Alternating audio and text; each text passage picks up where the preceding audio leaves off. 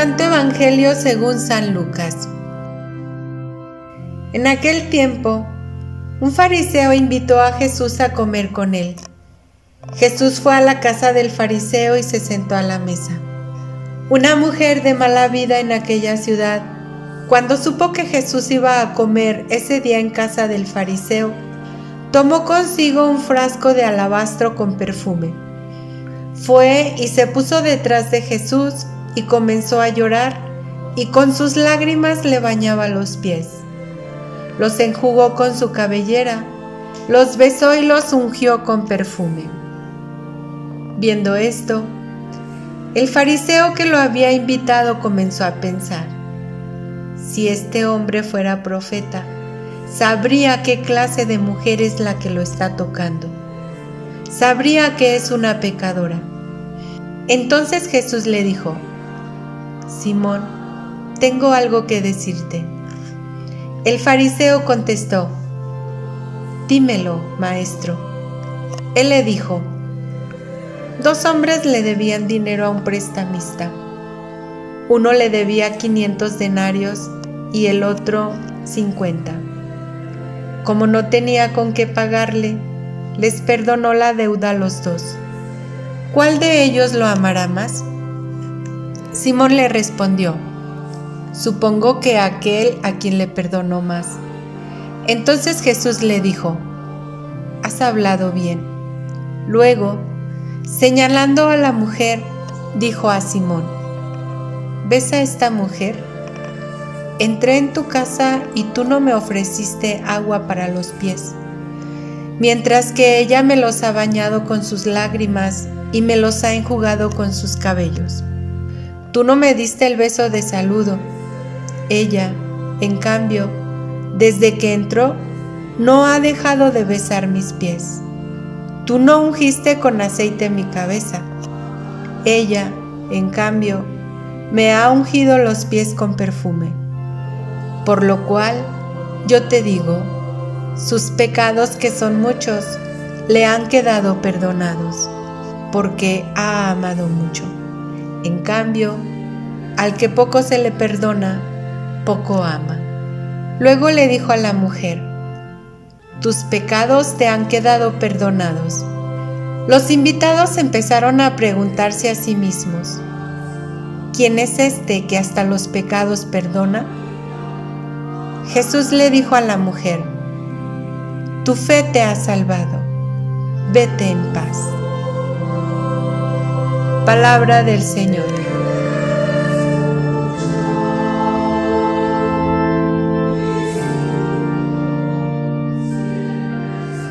Buenos días queridos hermanos. Hoy escuchamos este pasaje del Evangelio de San Lucas en el capítulo 7 versos del 36 al 50.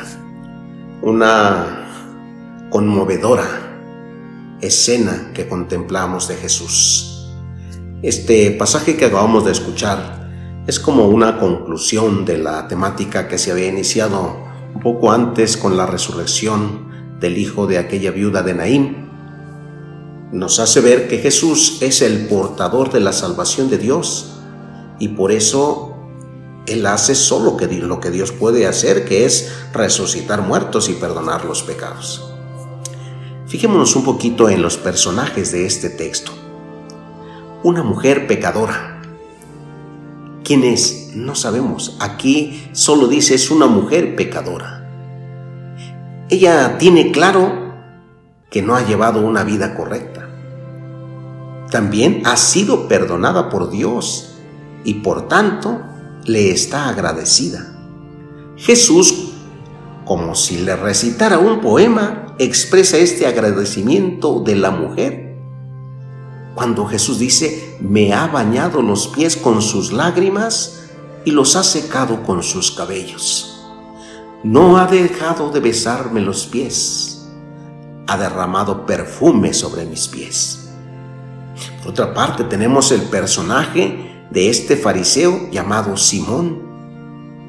Este representa a los que están seguros de que si el mundo funciona mal, no es por su culpa, sino por culpa de toda esta chusma de pecadores que está completamente equivocados. Simón no da tanta importancia al hecho de ser pecador perdonado, sino al de ser conocedor de la legalidad, de tener todos los papeles en regla, de no tener culpa, aunque sea con poco amor.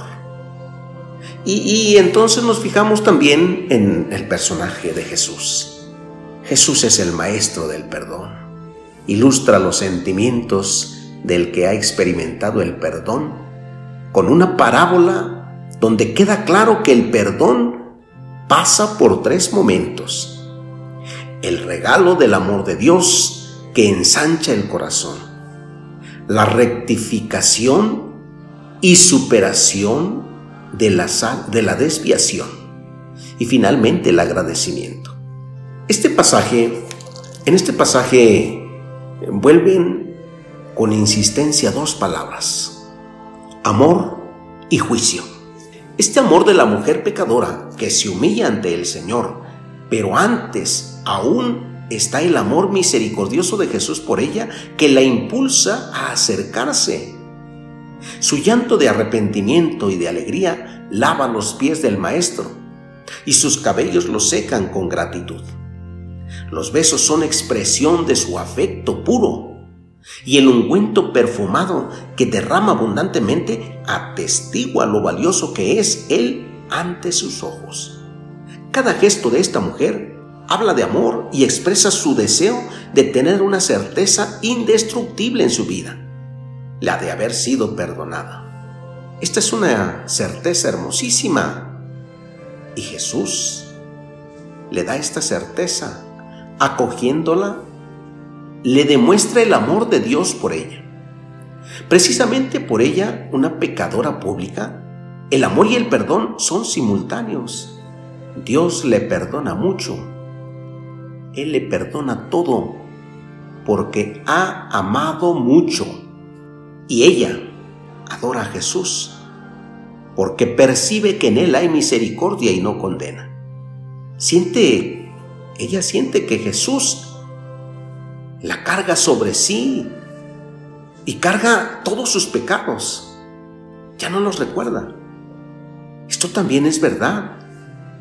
Cuando Dios perdona, olvida. Es grande el perdón de Dios. Para ella ahora comienza un nuevo periodo. Renace en el amor a una vida nueva. Cada hombre vale lo que puede valer su amor. El amor, lo dijo, lo dijo alguien hace muchos siglos, que no tiene precio. Y se atribuye al rey Salomón esta frase. Si alguien quisiese comprar todo el amor con todas sus riquezas, se haría el más despreciable entre los hombres. Un empresario multimillonario puede comprar las acciones de muchas empresas más débiles que la suya, pero no puede lograr con todos sus miles de millones de dólares comprar la sonrisa amorosa de su esposa o de sus hijos. Y si el amor es algo inapreciable, sí vale más que todos los diamantes de Sudáfrica. Vale mucho más la persona, cada hombre o mujer capaces de amar. Por eso podemos decir que cuesta mucho, muchísimo, casi una cifra infinita de dólares cada ser humano. Mejor aún, tiene un precio que solo se puede comprender cuando entramos en la lógica del banco del amor. Cuando aprendemos a mirar a, los demás con ojos de quien, quien descubre que todos nacemos y vivimos si nos sostiene el amor de los otros y que nuestra vida es imposible el día en que nos dejen amar, en el que nos olvidemos de amar también. Por eso, ¿Quieres saber cuánto vales? No cuentes lo que tienes. Mira solamente si te aman y si amas. Como esta mujer pecadora que amaba a Cristo y Cristo la amaba, porque sabía que le daba no solo un valioso perfume sobre sus pies, sino un valioso amor que vale más que todas las riquezas del fariseo. El fariseo dejaba de lado a todos aquellos que él consideraba pecadores, pero no sabía que en el corazón de Cristo no hay apartados. Él ama a todos los hombres y espera ser correspondido por cada uno de ellos. De igual forma, en nuestra vida, amémonos los hombres sin considerar su fealdad o belleza, su condición social o sus defectos. El amor cubre una multitud de pecados. Por eso, esta mujer puede escuchar de labios de Jesús esta expresión, vete en paz. Esto es un atrevimiento y un escándalo para quien está falto de amor, pues solo desde el amor se entiende el perdón. Si no, que lo diga una madre dispuesta siempre a perdonar los extravíos de sus hijos. El amor es la fuerza del alma y la llave que abre todas las puertas. Queridos hermanos, hoy pidamos a Dios que nos enseñe a amar sin prejuzgar a las demás personas. Que amemos sin esperar ser amados. Que así sea.